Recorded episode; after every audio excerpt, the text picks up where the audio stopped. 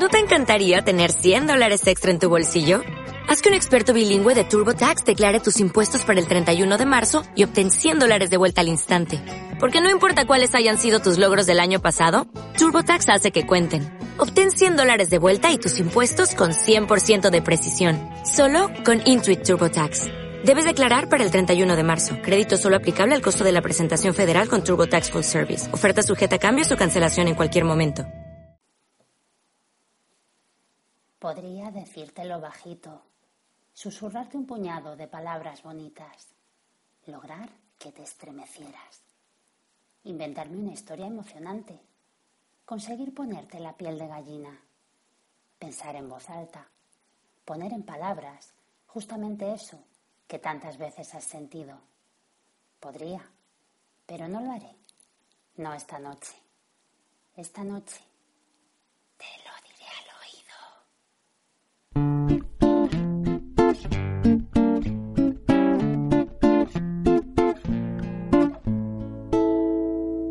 Merci à toi le violoniste qui ce matin s'était perdu au coin de la gare d'Austerlitz. Trois coups de crin, j'ai entendu, j'ai cru l'affaire impossible. J'étais d'une humeur irascible lorsque tes notes m'ont croisé.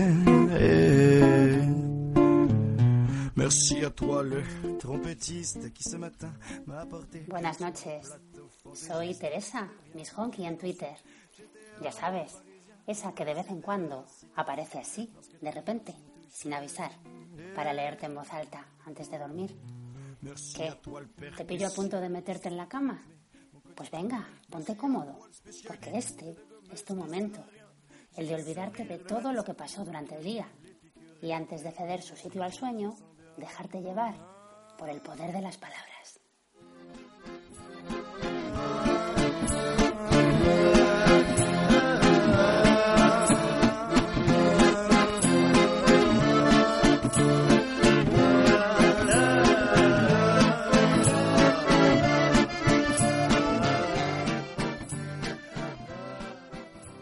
No vayáis a pensar que se me ha olvidado lo de leer peticiones, esas peticiones que me vais haciendo. No, no, no. La verdad es que estoy dando bastante cancha a las cartas de las amistades peligrosas. Pero es que la verdad están muy emocionantes y no me puedo resistir. Pero bueno, no he hecho en saco roto lo que me vais pidiendo. No vayáis a pensarlo, ¿eh? Tengo una lista y poco a poco se van tachando nombres y libros. Hoy, por ejemplo, hoy vais a poder escuchar lo que me pidió Miriam, Mirichan en Twitter, que fue el principio de la historia interminable de Michael Ende. Así que vamos con él. Este es el prólogo de la historia interminable de Michael Ende. À vous, les oniristes qui sonnaient la fin des jours tristes. Le bonheur s'écrit en quatrain ou sous les notes des musiciens sonne le rêve du genre humain.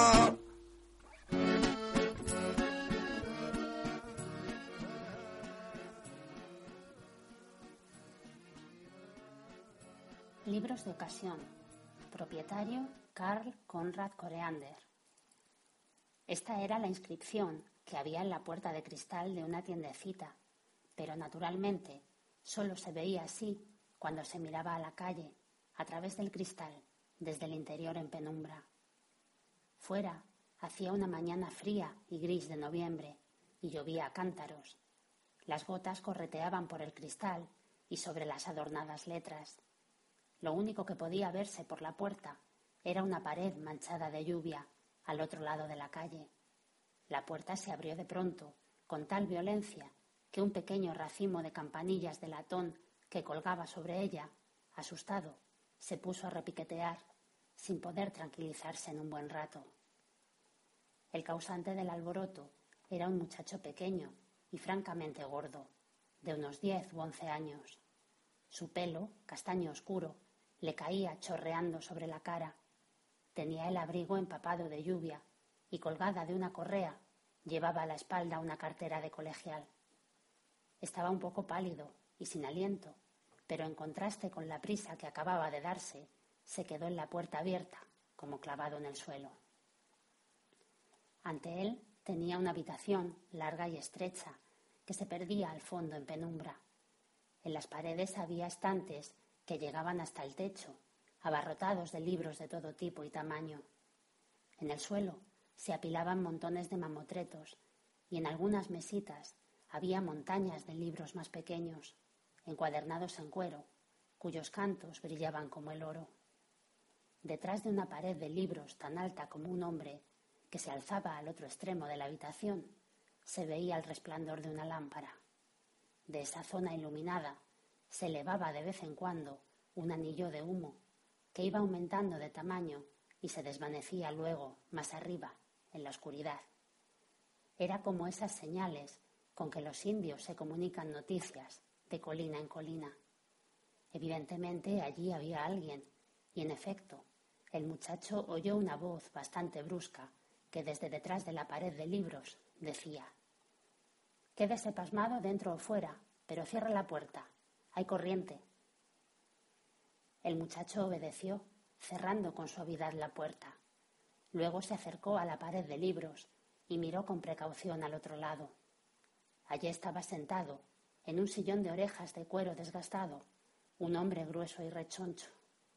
Llevaba un traje negro arrugado, que parecía muy usado y como polvoriento. Un chaleco floreado le sujetaba el vientre. El hombre era calvo y solo por encima de las orejas le brotaban mechones de pelos blancos. Tenía una cara roja que recordaba la de un bulldog de esos que muerden. Sobre las narices, llenas de bultos, llevaba unas gafas pequeñas y doradas y fumaba en una pipa curva que le colgaba de la comisura de los labios, torciéndole toda la boca. Sobre las rodillas tenía un libro en el que evidentemente había estado leyendo, porque al cerrarlo había dejado entre sus páginas el gordo dedo índice de la mano izquierda, como señal de lectura, por decirlo así. El hombre se quitó las gafas con la mano derecha, contempló al muchacho pequeño y gordo que estaba ante él, chorreando, frunciendo al hacerlo los ojos, lo que aumentó la impresión de que iba a morder, y se limitó a musitar. Vaya por Dios. Luego volvió a abrir su libro y siguió leyendo. El muchacho no sabía muy bien qué hacer y por eso se quedó simplemente allí, mirando al hombre con los ojos muy abiertos. Finalmente, el hombre cerró el libro otra vez, dejando el dedo, como antes, entre sus páginas, y gruñó. Mira, chico, yo no puedo soportar a los niños. Ya sé que está de moda hacer muchos aspavientos cuando se trata de vosotros, pero eso no reza conmigo. No me gustan los niños en absoluto. Para mí, no son más que unos estúpidos llorones y unos pesados que lo destrozan todo. Manchan los libros de mermelada y les rasgan las páginas. Y a los que les importa un pimiento que los mayores tengan también sus preocupaciones y sus problemas. Te lo digo solo para que sepas a qué atenerte. Además, no tengo libros para niños y los otros no los vendo. ¿Está claro? Todo eso lo había dicho sin quitarse la pipa de la boca. Luego abrió el libro otra vez y continuó leyendo. El muchacho asintió en silencio y se dio la vuelta para marcharse, pero de algún modo le pareció que no debía aceptar sin protesta aquel sermón, y por eso se volvió otra vez y dijo en voz baja, No todos son así. El hombre levantó despacio la vista y se quitó de nuevo las gafas. ¿Todavía estás ahí? ¿Qué hay que hacer para librarse de ti? ¿Me lo quieres decir? ¿Qué era eso tan importantísimo que has dicho? No era importante, respondió el muchacho en voz más baja todavía. Solo que no todos los niños son como usted dice. Vaya, el hombre enarcó las cejas, fingiendo asombro. Entonces tú eres sin duda una excepción, ¿no? El muchacho gordo no supo qué responder. Solo se encogió ligeramente de hombros y se volvió otra vez para irse. Vaya educación, oyó decir a sus espaldas a aquella voz refunfuñona. Desde luego no te sobra, porque si no, te hubieras presentado por lo menos. Me llamo Bastián, dijo el muchacho. Bastián Baltasar Bux. Un nombre bastante raro, gruñó el hombre, con esas tres Bs. Bueno, de eso no tienes la culpa, porque no te bautizaste tú. Yo me llamo Karl Konrad Koreander. Tres Ks, dijo el muchacho seriamente. Mmm, refunfuñó el viejo. Es verdad. Lanzó unas nubecillas de humo. Bueno, da igual cómo nos llamemos porque no nos vamos a ver más. Ahora solo quisiera saber una cosa, y es por qué has entrado en mi tienda con tanta prisa. Daba la impresión de que huías de algo. ¿Es cierto? Bastián asistió, asintió. Su cara redonda se puso de pronto un poco más pálida y sus ojos se hicieron aún mayores. Probablemente habrás asaltado un banco, sugirió el señor Coreander, o matado a alguna vieja, o alguna de esas cosas que hacéis ahora. ¿Te persigue la policía, hijo? Bastián negó con la cabeza. Vamos, habla, dijo el señor Coreander. ¿De quién huyes? De los otros. ¿De qué otros? Los niños de mi clase. ¿Por qué? Porque no me dejan en paz. ¿Qué te hacen? Me esperan delante del colegio. ¿Y qué? Me llaman cosas, me dan empujones y se ríen de mí. Y tú te dejas. El señor Coreander miró al muchacho un momento con desaprobación y preguntó luego ¿Y por qué no les partes la boca? Bastián lo miró asombrado. No, no quiero. Además, no soy muy bueno boxeando. ¿Y qué tal la lucha? quiso saber el señor Coreander. Correr, nadar, fútbol, gimnasia. ¿No se te da bien nada de eso? El muchacho dijo que no con la cabeza. En otras palabras, dijo el señor Coreander, que eres un flojucho, ¿no? Bastián se encogió de hombros. Pero hablar sí que sabes, dijo el señor Coreander. ¿Por qué no les contestas cuando se meten contigo? Ya lo hice una vez. ¿Y qué pasó? Me metieron en un cacharro de basura y ataron la tapa. Estuve dos horas llamando hasta que me oyó alguien. Mmm, refunfuñó el señor Coreander. Y ahora ya no te atreves. Bastián asintió. O sea, dedujo el señor Coreander, que además eres un gallina. Bastián bajó la cabeza. Y seguramente un pelota también, ¿no? El mejor de la clase, con todos sobresalientes y enchufado con todos los profesores, ¿verdad? No, dijo Bastián, conservando la vista baja. El año pasado se me cargaron. Santo cielo, exclamó el señor Coreander. Una nulidad en toda la línea. Bastián no dijo nada, solo siguió allí, con los brazos colgantes y el abrigo chorreando. ¿Qué te llaman para burlarse de ti? No sé, todo lo que se les ocurre.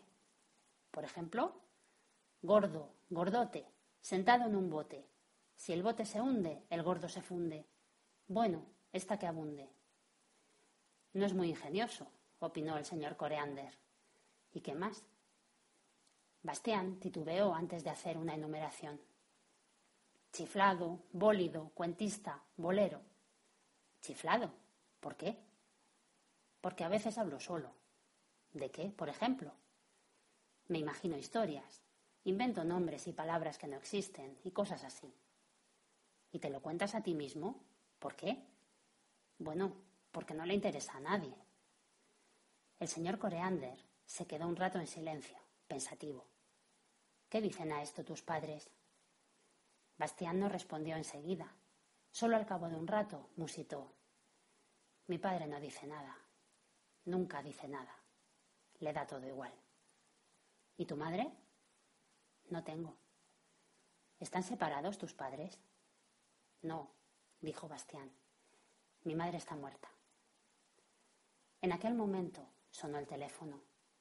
El señor Coreander se levantó con cierto esfuerzo de su sillón y entró arrastrando los pies en una pequeña habitación que había en la parte de atrás de la tienda.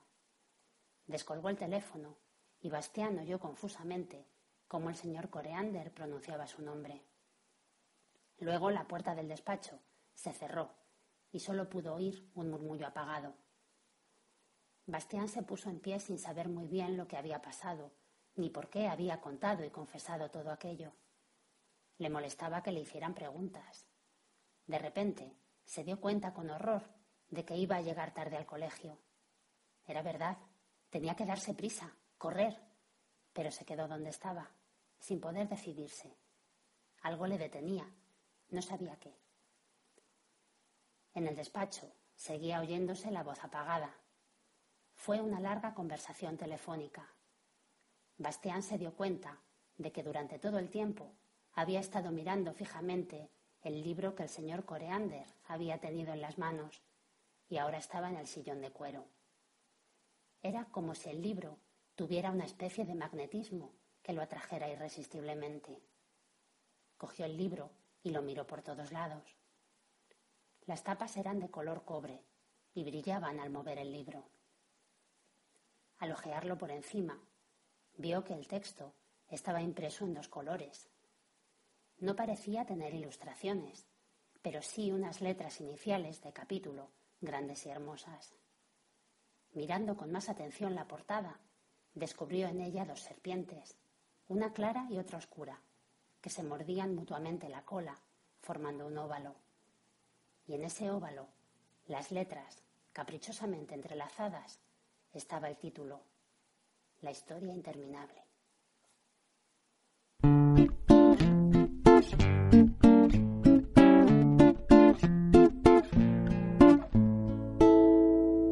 Merci à toi le violoniste qui ce matin s'était perdu au coin de la gare d'Austerlitz. Trois coups de crin, j'ai entendu, j'ai cru l'affaire impossible. J'étais d'une humeur irascible lorsque tes notes m'ont croisé.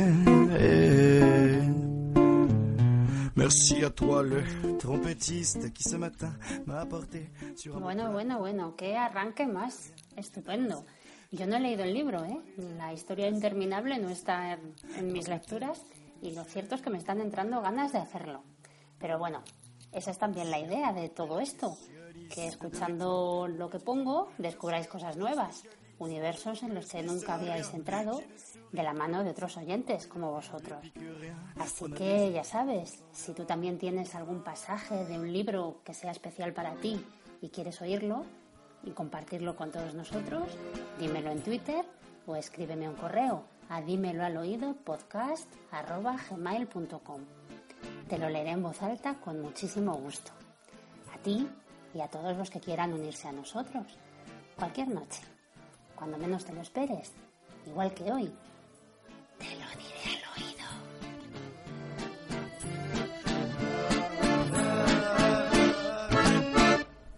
Merci à toi, l'accordéoniste, de faire valser mon vague à l'âme. Trop de pensées réalistes tapissent mon cœur de macadam. J'étais maussade comme Paname, il faisait bien froid dans cette rame lorsque tes notes m'ont chauffé. Merci à toi, le guitariste, de gratter au fond de moi l'envie d'être un anarchiste, à révolter un paria. J'ai plus envie qu'on me confonde avec tous ces gens qui se fondent dans un de ces mondes où l'on ne rit pas. Ah. Merci à vous, tous les artistes, du comédien au graffitiste. Merci à vous, les oniristes, qui sonnaient la fin des jours tristes. Le bonheur s'écrit en quatrain, ou sous les notes des musiciens, sonne le rêve du genre humain.